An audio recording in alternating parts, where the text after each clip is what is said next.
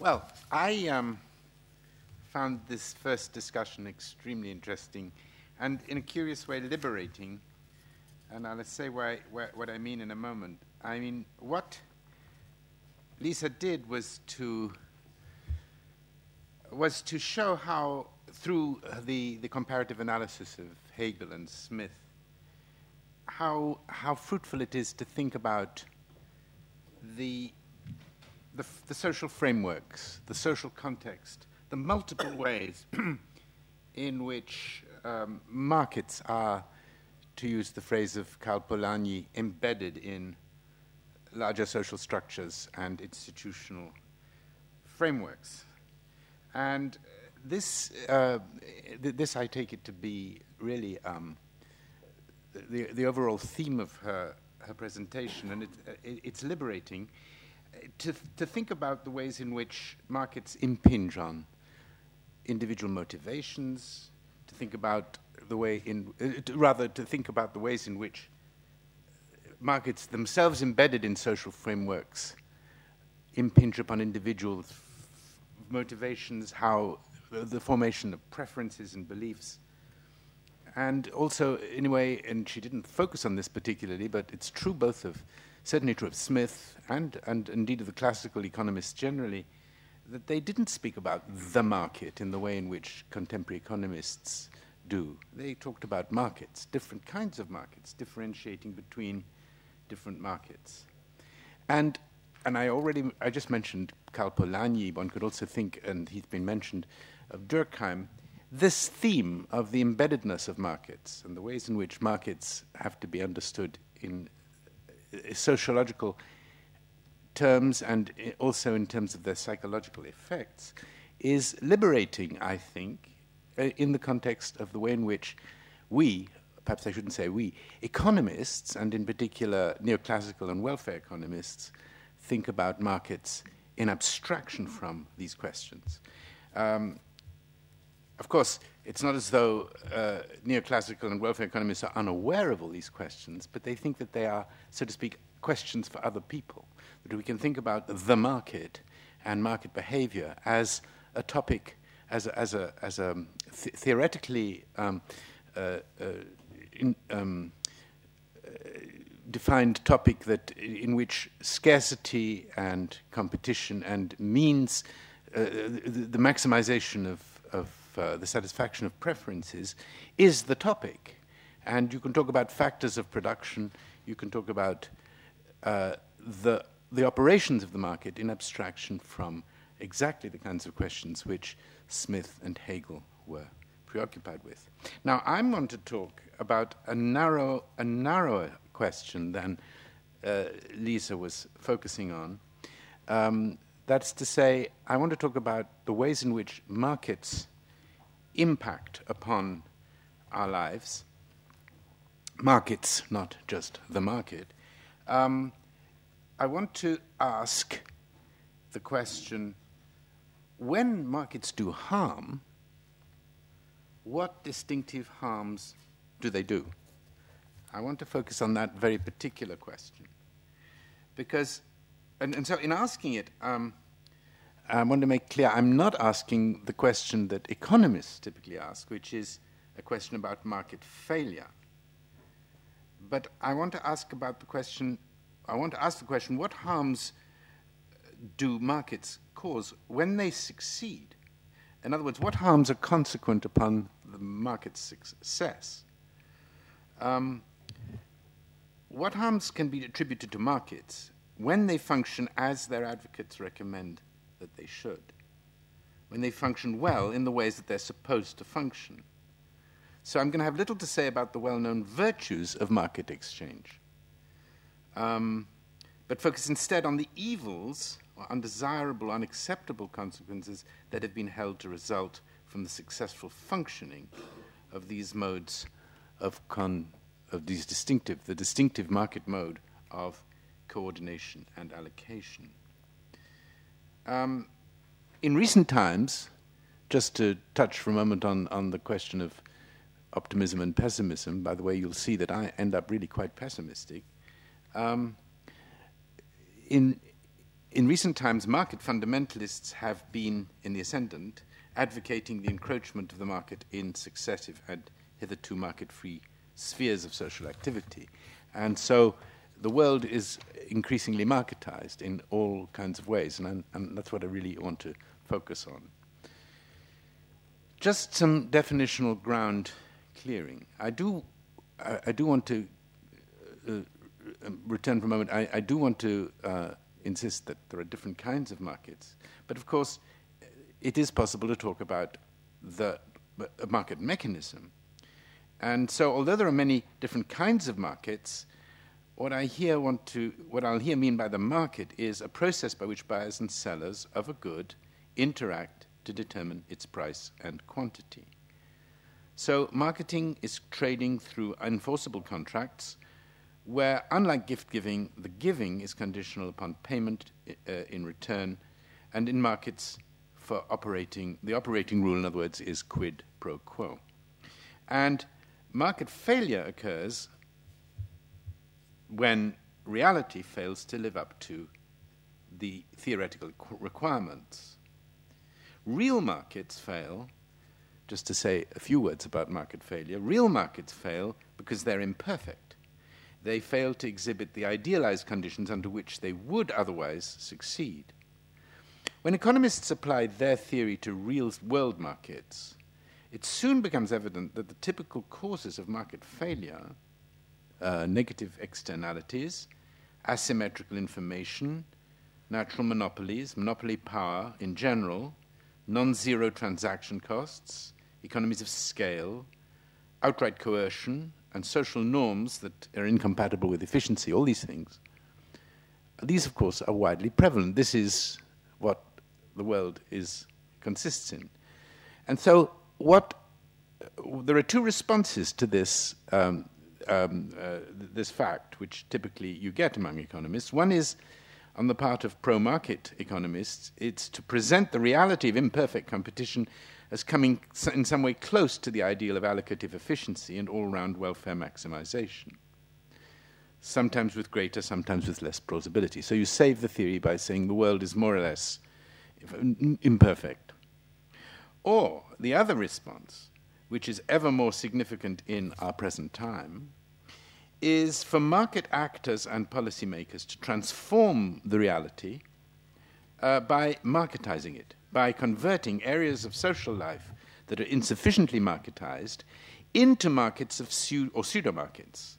Marketization means reconfiguring goods uh, and services so that they can be priced and sold, inducing people to want to buy them and redirecting the motivation of workers who produce or provide them from collective aims and a service ethic to profit seeking and market discipline.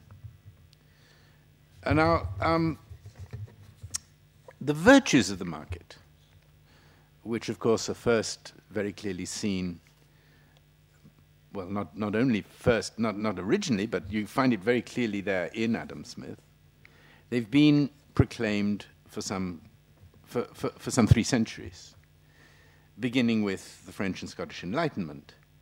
Um, the French deemed the market to be socially beneficent, beneficent, writing of uh, beneficent, writing of le doux commerce. Montesquieu, for instance, just to remind you of a little history, uh, wherever, wrote that wherever manners are gentle, there is commerce, and wherever there is commerce, manners are gentle. Condorcet wrote of the spirit of commerce and co- industry, those enemies of the violence and turmoil which cause wealth to flee. Um, and Voltaire praised the London, you remember, the London Stock Exchange as a place where you'll see representatives from all nations gathered together for the utility of men. Here, Jew, Mohammedan, and Christian deal with each other as though they were all of the same faith, and only apply the word infidel to people who go bankrupt. And as for the Scots, Hume was praised by Adam Smith for showing in his History of England how commerce and manufactures gradually introduced order and good government, and with them the liberty and security of individuals to succeed um, a, a, a previous continual state of war and hierarchical dependency.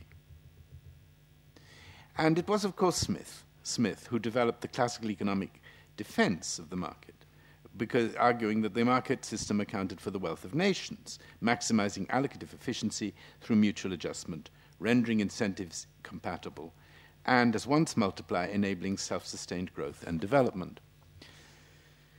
And Jürgen Habermas is absolutely right. This is the beginning of the, of the process. This is long ago. And the, the contrast case was certainly in Smith, feudalism.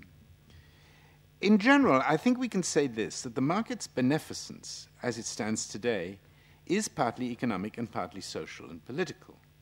On the one hand, markets coordinate economic activity by communicating through prices information unavailable through any other mechanism. And they provide incentives for people to train themselves and to innovate.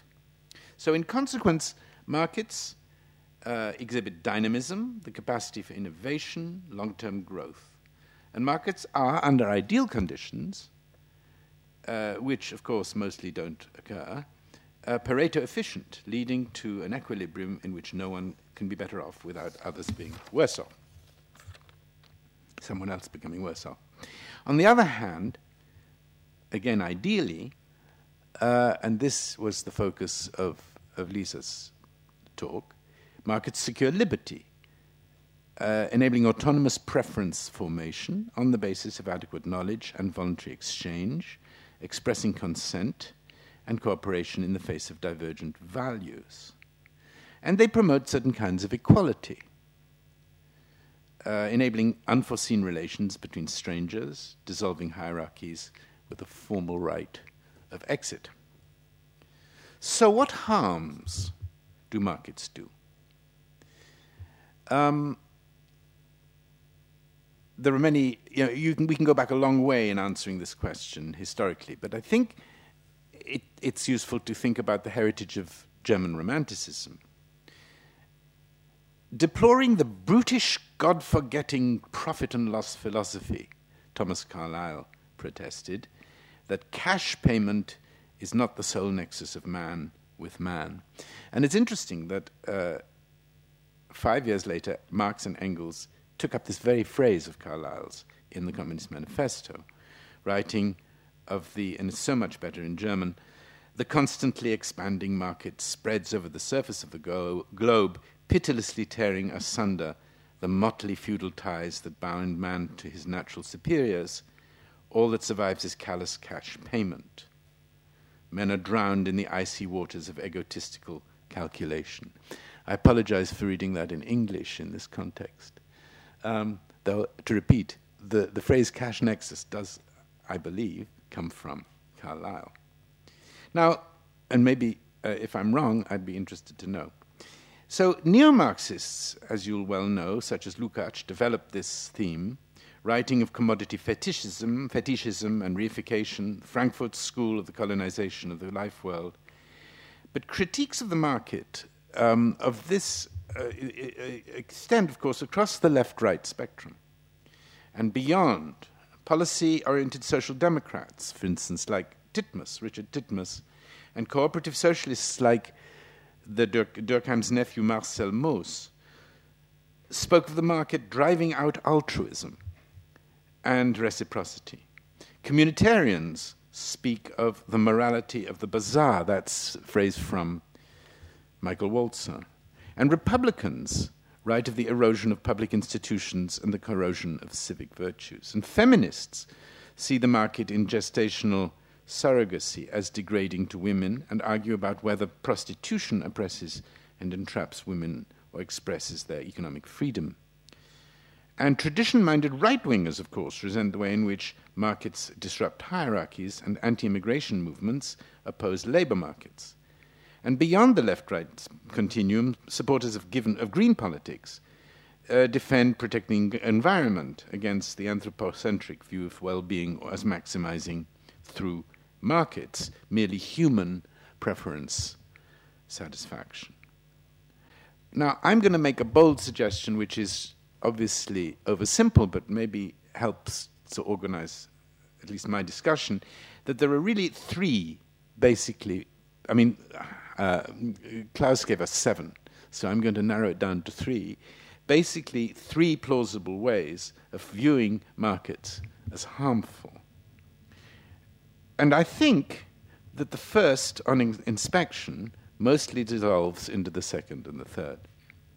Now, the first is summed up, and I've already referred to it, by the term commodification, a highly normative notion. Uh, as generally used, to commodify something or someone is to treat as a commodity what should not be so treated. So let's look more closely at what this can mean. What is commodification, actually? In her book about this topic, Margaret Radin, I think, has made a very helpful analytical uh, uh, exploration into this question by dissecting the notion of commodification into four component processes. Goods or services, she suggests, are commodified when they exhibit the following um, features, and I apologize for not having PowerPoint to display this to you visually. So the four features are, first of all, objectification. So that involves treating persons and things instrumentally or manipulable at will. Objectification. Secondly, fungibility, that is, where they're fully interchangeable with no uh, effect on their value to the holder. So mutually exchangeable um, with the same value. The third feature of commodification she identifies is commensurability. That's to say, where their values can be arrayed on a function, as a function, uh, one, um, of one continuous variable, or can be linearly ranked. And fourthly, and this is often um, focused on, the idea of money equivalence, where the continuous variable in terms of which they can be ranked is monetary value.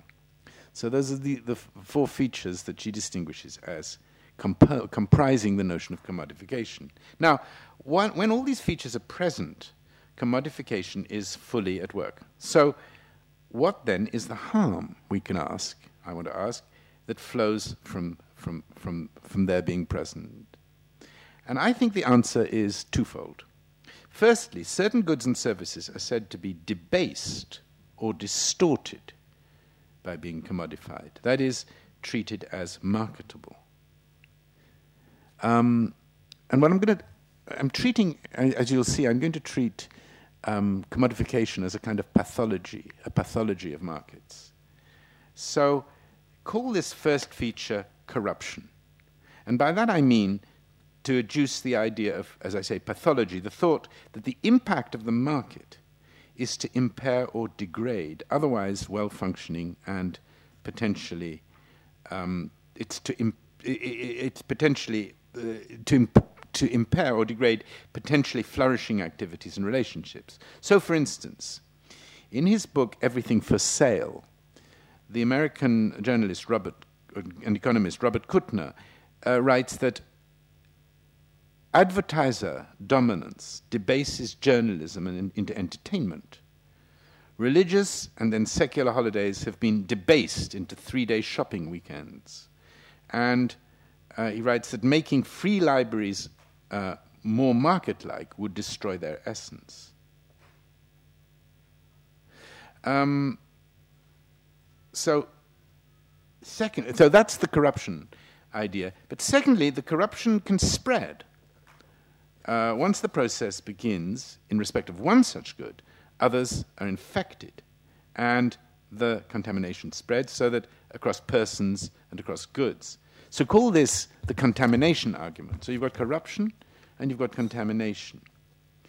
And um, so there you get, this, this uh, is exemplified by Richard Titmuss, to whom I referred before, who argues for both corruption and contamination. He thinks both of these happen, um, claiming that selling blood crowds out altruism, diminishing the scope for giving it uh, for giving blood and also other worthwhile things in society. In other words, he thinks that the, the, the, there is a kind of um, uh, contamination across, across fields, across um, areas of life. As he famously put it, private market systems in the United States and other countries deprive men of their freedom to choose to give or not to give. The commercialization of blood has the effect of discouraging and downgrading the voluntary principle. Both the sense of community and the expression of altruism are being silenced, he rather dramatically writes. And Margaret Radin, uh, in her book, speculates that full and open commodification, and this is a speculation, she wrote this book maybe 10 years ago, and she, write, she wrote then that the full and open commodification of sexual services, advertised, for instance, the way that automobiles, the automobiles are, would, she thinks, be reflected in everyone's discourse about sex, and in particular about women's sexuality. And this would, she thinks, cause a change in everyone's experience because experience is discourse dependent. And one might wonder whether this hasn't already considerably advanced and maybe has already happened uh, uh, across the internet. So, to some ears, there's more than a hint, I imagine, uh, uh of, of um, paternalistic primness or prissiness or cultural elitism or else even communitarian nostalgia about these kinds of arguments. So here's a more robust claim. Uh, here's another version, I think, which is in some ways more concrete and perhaps more um, uh, acceptable to some uh, of you, uh, that the, comes from the economist William Baumol, his idea that there are services in which the human touch is crucial and is thus resistant to labor productivity growth. So, um, in, these in these services, um, they must they resist standardi- standardization because treatment must be tailored to the individual case, and quality is up is, or is at least believed to be, inescapably correlated with the amount of human labor devoted to their production. And his original examples, Baumol's, were the performing arts, but he then, in later writings, extended these examples to other services such as teaching, doctoring, policing. But as Colin Leys, in his book Market, uh, Ma- The Market and Politics, argued, Baumol underestimated the constant resourcefulness that capital displays in its efforts to resolve the problems it confronts, including the ability to wean consumers from services on to consuming material goods and providing the labor component themselves, and finally consigning any small residue to high end markets or leaving them to increasingly beleaguered state provision. The question then is um, what exactly is objectionable here? This is what I want to ask. In Britain, the commodification of medical services has involved the splitting up of different services, not all of which are Baumol like in uh, resisting productivity increases, while enlisting patients in the provision of the service uh, of the service is not, of course, obviously, I would say, a bad idea. But on the other hand, the growing consumption of drugs and painkillers, the speeding up of the, uh, of the examination of patients, which is very apparent where I live in America, um, and the very fragmentation of services points in the other direction. More generally, the very idea of care, as in healthcare and childcare, implies uninhibited responsiveness and flexibility. And that's precisely what's threatened by the demand for efficiency and contractual arrangements. But note that these are not unique to the market. Both profit driven markets and taxpayer driven bureaucracies impose these managerial constraints on caregiving, uh, a point uh, that is worth thinking about. But the central thought behind the corruption contagion arguments is that certain goods and services are too morally important to be bought and sold. This is a point that uh, communitarians very often make. Michael Sandel, for example, writes that the, co- that the cases of surrogacy, baby selling, sperm selling, the ideals, in these cases, the ideals at stake are bound up with the meaning of motherhood, fatherhood, and the nurture of children. And the philosopher Elizabeth Anderson suggests that, the, that market allocation is only suitable for pure economic goods, that are merely means to other individual ends and are traded with equanimity for another commodity at some price, but that it's inappropriate for goods that are, as she puts it, higher, personal, or shared. So, so recalling uh, Radin's component elements of commodification, we deny or neglect the meaning of such goods by treating them as objects, as exchangeable, as exchangeable, as commensurable, and as having prices. That's the uh, Anderson's view. Now, I'm skeptical about quite a bit of this. I mean, the question is: Is this are these arguments convincing? Is Titmuss right that selling blood crowds out altruism? Was Kenneth, or was Kenneth Arrow right when he criticized Titmuss for failing to provide either a theoretical analysis of why it should or why it should be so, or any indeed any evidence that it does? Is Margaret Radin right that commodifying sex changes everyone's experience? Or is another writer, Anne Lucas, right that both reasoning and evidence suggest that commodified and non commodified sexuality coexist without diminishing human flourishing? Indeed, this diversity in coexistence may actually enhance flourishing in other areas of life.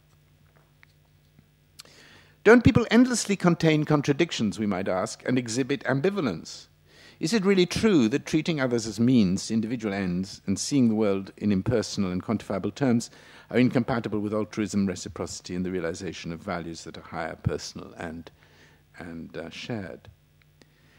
I would recall to you uh, Mary Douglas, who has persuasively argued that goods are to be seen in um, open in, in, in, modern societies as ritual adjuncts, and their consumption as a ritual activity which uses goods to make firm and visible a particular set of judgments in the fluid process of classifying persons and events. Um, aren't these aren't there many contexts in which instrumental rational and relationships and seeing the world in anonymous and commensurable terms is much to be valued, indeed, an essential precondition for and counterpoint to mutual relationships in more intimate settings. Moreover, the very opposition between the market and intimate settings can be questioned. Um, what appear to be self contained market transactions always involve meaningful negotiated interpersonal relations. Uh, maybe this was uh, what uh, Axel was um, hinting at before. So that such a transfers of money, far from predetermining an impersonal grey quality in the social relations involved, instead take their meaning from the interpersonal setting in which they occur. Is it even obvious that treating people as objects and as means to some end is always a bad idea? Kant's famous categorical imperative, you'll remember, enjoins us ne- uh, to treat persons never simply as a means. Surely it must depend on the end and who's doing what in pursuing it. According to his biographer, Beethoven was filled with a deep, I'm quoting now from Solomon's biography of Beethoven, was filled with a deep conviction as to the significance of his work and his art. And in 1801, he referred to two of his friends as merely instruments on which to play when I feel inclined. I value them merely for what they do for me, said Beethoven. As for commensurability and pricing, why assume that we can't both know the price of something and that it's priceless? I believe we do this all the time.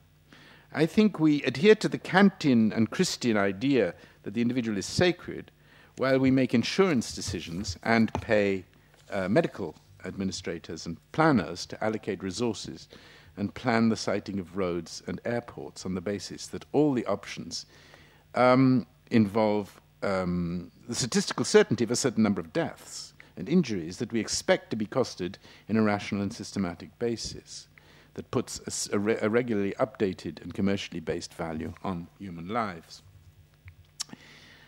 Marketing and marketizing goods and services do, in some cases, distort or debase their nature. For instance, in the contracting out of hospital services, from nursing to cleaning. And the harm may be amplified through contagion through contagion through the healthcare system and beyond. But I believe that when we think of markets as harmful, we mainly have either of two further major concerns in mind.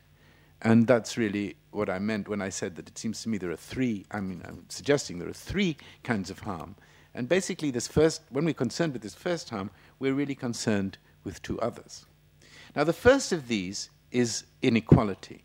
And by that, I I'm really mean to incorporate uh, inequality uh, in the sense of inequality of life chances, but also um, power and dependency, inequality of power. Markets reproduce and amplify inequalities of class, gender, and race. How many people would sell their kidneys and how many women would sell their reproductive capacity under conditions of greater equality of condition? Is the case against prostitution parallel? Is the primary objection commodification or inequality? The inequality worry is essentially the thought that in real world markets, sellers are pressured into selling and buyers are unable to afford the good things of life, leading at the extreme to what Michael Walzer calls desperate exchanges. In the transnational markets for organs, kidneys, uh, kidneys sell for $10,000, sell to $15,000 in Egypt, and for 1,500 in India, while a cornea fetches $4,000, and the baby market, black babies come, cost less than white babies. The general point being that markets reproduce pre existing unequal distributions of assets, capital assets, and the rights to, to these, and personal assets, such as brain, brawn, and education, across individuals, classes, regions, and countries. They also generate inequalities of income and status, because markets as such entail insecurity and risk. Charles Lindblom wrote this Employed today, one may lose one's job tomorrow, and my goodness, that's uh, ever more true. Shortly, then lose one's savings, home, and even status in the community. Business fluctuation, recession, and depression evict people from their jobs and cut off their claims to, to income from their labor. Illness and temporary disability put a stop to one's market claims, and old age often promises a termination to all market claims. Neoliberals put their faith in private ownership uh, of all assets, unfettered markets, and minimal distribution through taxation. Their goal is efficiency and not equality. And at best, relieving extreme poverty, relying on market mechanisms to alleviate this and negative externalities such as pollution. Socialists have sought both to equalize the pre existing inequality of assets and property rights and to provide social security and redistribution through the welfare system and taxation. Social Democrats have ex focused exclusively on the latter, leaving the ownership of, of capital private and very unequal.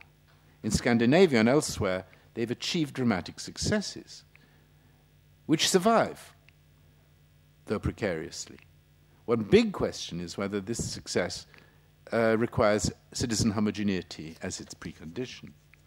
Now that leads me to the uh, final, um, the last part of what I want to say, which is the other major way in which markets are harmful. Namely, that when unchecked, they undermine the basis of citizenship. And this really takes us into the territory that of, of Sittlichkeit and um, much of the discussion we've already been having.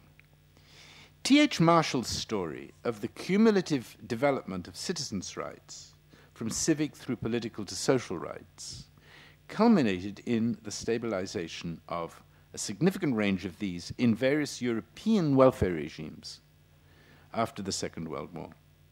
The universal provision of, of, of uh, education to ever higher levels, healthcare, financial support in case of unemployment, injury, ill health, and old age, and in some fortunate places, housing, legal and citizens' advice bureaus, uh, access to public spaces, public libraries, and so on. All now, or much of this now, under threat in most places, some much more than others. This can all be seen as supplying, all of this can be seen as supplying the preconditions for core citizenship. Um, by enabling citizens to acquire and maintain the capacities needed for the equal exercise of, um, uh, for, for its equal exercise. In these ways, the market's reach was resisted by an ethos, whether based um, uh, on social democratic or on Christian ideals of welfare, publicly funded and publicly provided. But in the 70s, the mid century citizenship package started to unravel. Um, as capitalist firms resorted to the service sector in pursuit of profit. With the worldwide spread of neoliberal ideology, abetted by uh, governments of the center left in pursuit of economic efficiency, health services, education, public utilities, transport, and broadcasting have opened up to marketization and privatization.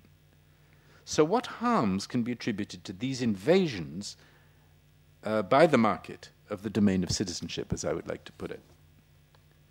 I think two are worth stressing. One is the severing, the severing, the breaking of the link between representative, national or local, um, uh, uh, uh, uh, the, between the representatives and the citizen and elector, who becomes, the, the citizen or elector becomes a customer and a consumer. Marketization and public private partnerships enable politicians to divest themselves of responsibility and, crucially, of accountability for the provision of public services. The government contracts with the supplier, but citizens can no longer uh, hold their representatives accountable for, services de- for service delivery, which in, is rendered faceless by being consigned to the anonymous forces of the market. Meanwhile, governmental agencies such as local educational uh, offices, for instance, in the, United, in the United Kingdom, and the Federal Emergency Management Association in the United States become hollowed out and marginalized. That's one kind of harm, and those are two examples. Now, the other harm, which is in a way the one that interests me most, concerns not merely the preconditions for citizenship, the preconditions of core citizenship, uh, holding um, uh, your, your representatives responsible, having a say, having voice, but the preconditions for good citizenship. That is to say, the, those features of our um, institutional and social lives which enable us to be good citizens. The services, in other words, that generate and sustain people's capacity to function as good citizens. There's no reason to think that these will be provided by the market by market forces alone to a sufficient extent and in adequate breadth and depth. In fact, I think that's a considerable understatement. In particular, when markets invade the spheres of educational provision and my own particular interest, public broadcasting, some of the capacities, notably the cognitive capacity to process information and achieve a rational understanding of one's world, are to say the least not encouraged. Public broadcasting is a crucial and endangered area here. And the point goes beyond, far beyond Robert Kuttner's complaint that advertising debases journalism into mere entertainment. It's that, as um, I, I, speak as a, as a Brit, having lived for good number of years in the United States, US experience abundantly shows that when public broadcasting is only marginally present in a predominantly commercial environment, there are no countervailing mechanisms to resist the descent into trivialization and fragmentation. And that's why the BBC, for example, is the citadel to be defended to the last against market forces. And it, in, recent uh, uh, months, this uh, attack has become ever more ferocious. And not just for the sake of British citizens. Um, moreover, in a market environment, truthfulness is not at a premium. If consumers don't value truth very much, market competition will tend to ensure that they don't get very much of it, as compared with other goods that they do value. In general, markets, market dominance means subservience to corporate media power. Um, and as we saw during the, the, the context of the, Vietnam, the Iraq War, the dictates to the dictates of the White House and the Pentagon.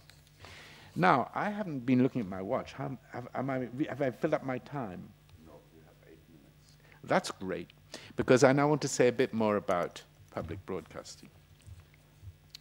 And this relates to this last point about truthfulness. Um, we, we often hear talk of this phrase, the marketplace of ideas. And so the question I want to ask is Does the distinctively liberal institution of the marketplace, of the market, promote or, or impede truthfulness? Alvin Goldman, in, his, uh, in one of his recent books, actually some while ago, about 10 years ago, distinguishes between, talks about the market and this idea of the marketplace of ideas, and distinguishes between a figurative, idealized market and real, literal commercial markets. Now, an idealized market is a structure in which the success of a given idea is measured not by its being brought, not by it being bought. The success of an idea is not measured, of course, by its being bought, but by its being accepted.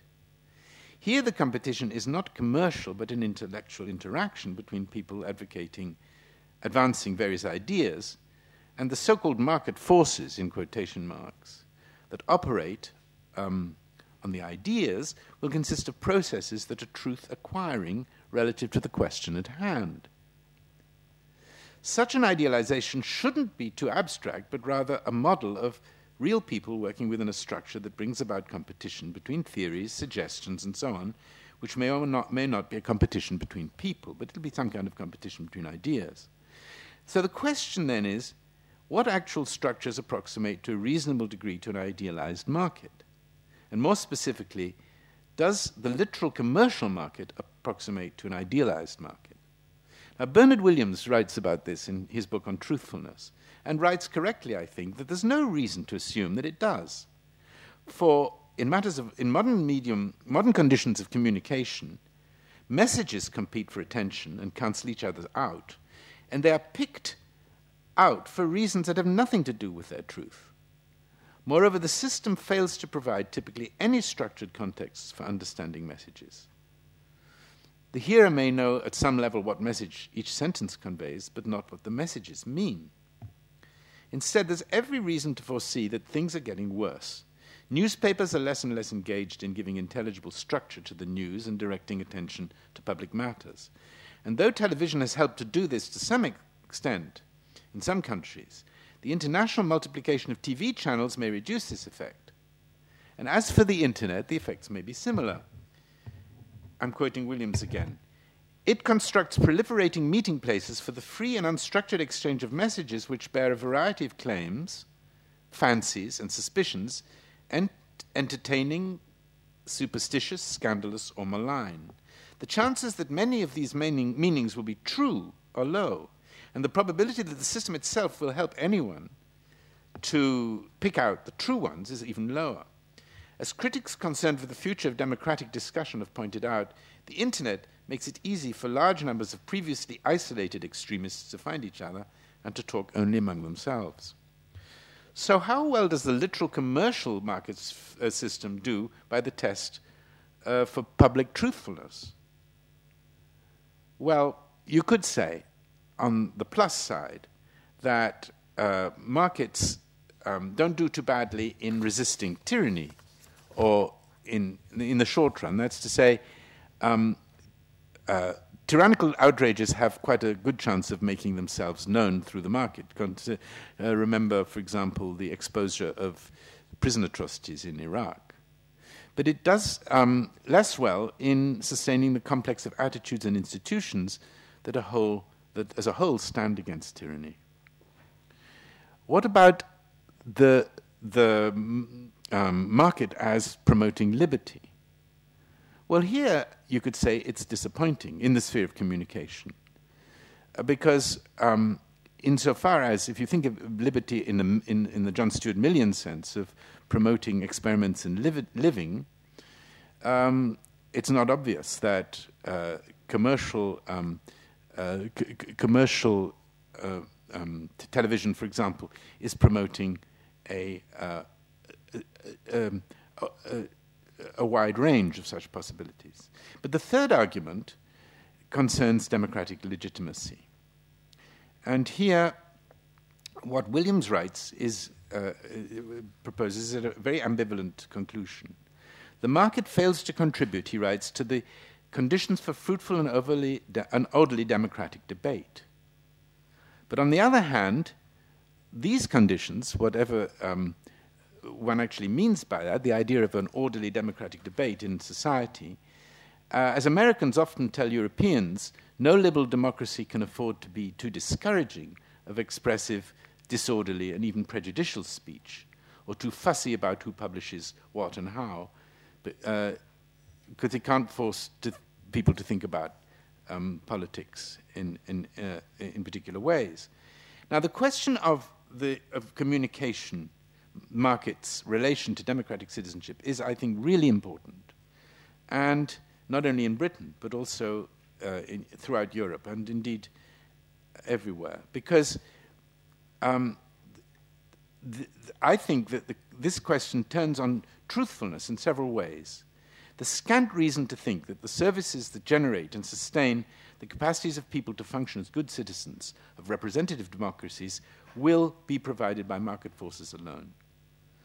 Among these services are educational provision and, of course, public broadcasting.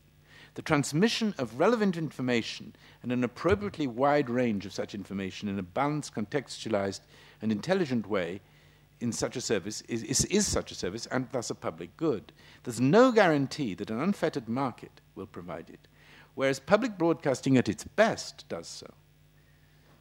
And um, secondly, the market, above all, a market dominated by ever more concentrated corporate conglomerates, offers no resistance to overwhelmingly, overwhelming political pressure.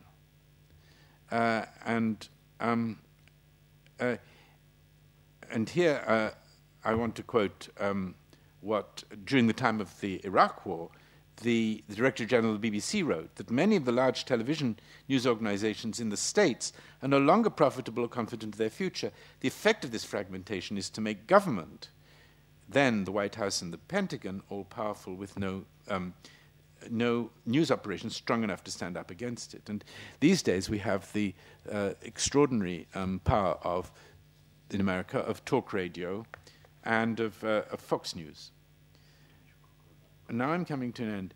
And then, thirdly, there's the need for a coherent framework, as I suggested, of framework, of um, uh, discussion, for discussion and debate. And once this is lost to market forces, it's lost forever. Public broadcasting can provide such a context of understanding. But as Colin Leys wistfully remarks, and here comes the pessimism which I fully share, the idea of television as a medium of the public sphere, as a forum for the main conversation of society, and one might add here the internet, will, given present trends, come to seem as quaint and as outdated as the stagecoach. So, thank you.